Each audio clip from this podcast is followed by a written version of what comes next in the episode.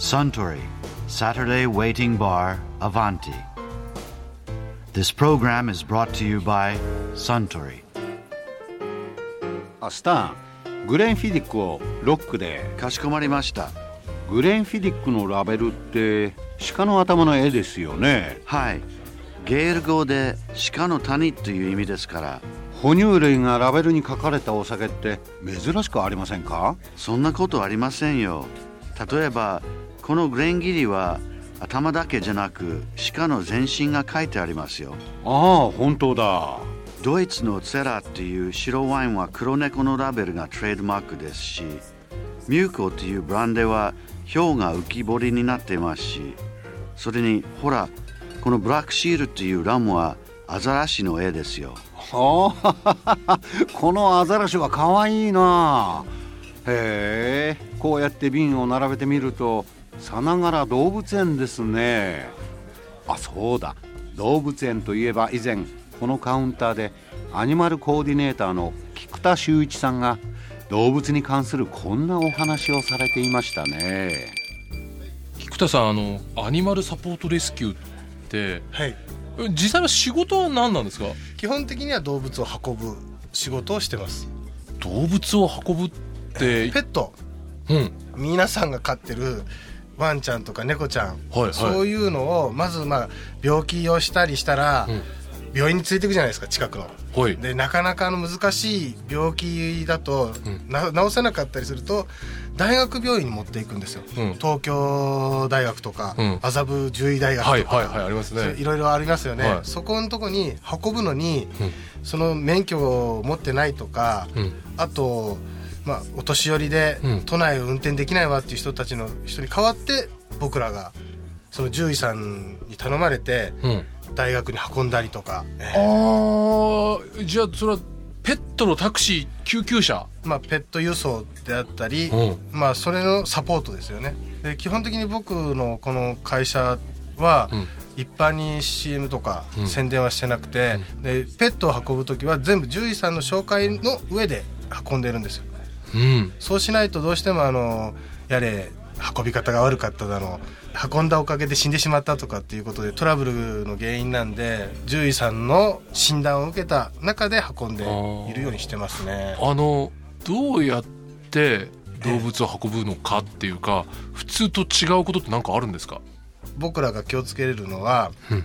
ストレスに弱い動物、うんあと長時間揺れるといけない動物とかって、動物の種類とか、うん。まあ、個体差があって、うんうん。それの中で一番そのダメージの少ない運び方をチョイスしていくのが、やり方なんだ、はい、例えばどういう動物が何に弱いんですか？まず犬なんかなんですけど、犬っていうのはチワワとかはい結構寂しがり屋であったりとかあとチワワを飼ってる人っていうのは溺愛をしてたりするんで、うん。一刻も早くその飼い主であったり、うん。その場所に着きたいわけですよ。うん。それを、まあ、大事だからといって、まあ、僕らみたいな専門のスタッフをで獣医さんも一緒に乗せていきますとか例えば2人で、じゃあ車で行きましょうと。っていうふうに言って2時間も3時間もかけて車で運ぶよりは逆に、えっと、早く着いた方がいいんでちょっと狭い箱に入れて、電車とかで運んで時間を短縮して運ぶとか。うんうん。あと逆にあのライオンとか大きくなったライオンりとかライオンも運ぶわけね。はい。はい、クマとかっていうと、まあそんな電車で運ぶわけにもいかないし、まあ、重さもそうだけど仮に重くなくてもやばいですよね、ええ。そういう部分になってくると、うん。今度はやっぱりちゃんとした専用の檻で,、うん。で陸送をして、うんでまあ、それは時間をかけても途中でメンテナンスをしたりすればあそれはつまりそういう野生の動物は揺れはあんまり良くないってことですか、揺れたりっていうよりも大きいし、うん、でそういう部分に関してあと途中で何回かメンテナンスをして、ね、しなければいけないメンテナンスって何ですか？水をあげたりとか餌を少しあげたりとか、うん。あと様子を見てあの休憩を取ったりとか、うん。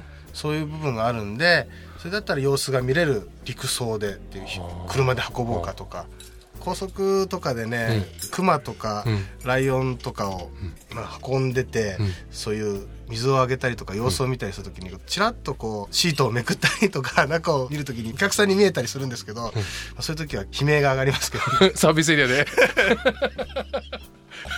まあライオンがいたら結構仰天してるよね、キャーみたいな、えーまあね、最近ですと去年なんか、まあ、熊本のインターかなんかで動物が逃げたりとかっていうニュースもあったんで、はいまあ、そういうふうにならないように僕はいつも気をつけてはいますけど、うん、その菊田さんが運んだ中で、はい、奇妙な動物っての結構あるんでしょ？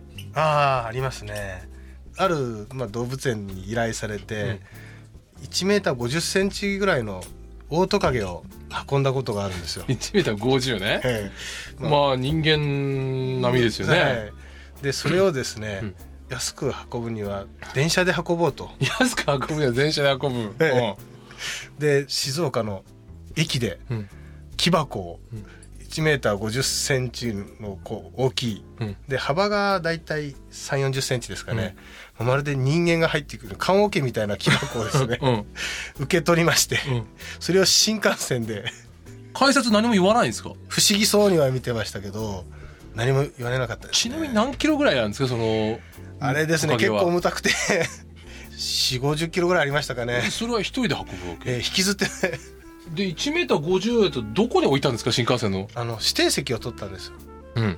切符を買う時緑の窓口で進行方向に向かって一番後ろの座席うん。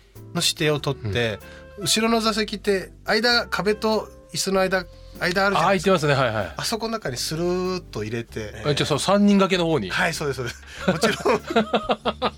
向こうの人も驚いてました。お前ぐらいかなってそんな運び方するやつは。それはでも安くしろっつったらいけないでしょ？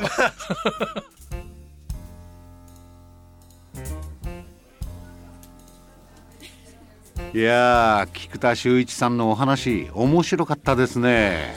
あスタン今度はそのアザラシのラベルのブラックシールをロックでかしこまりました。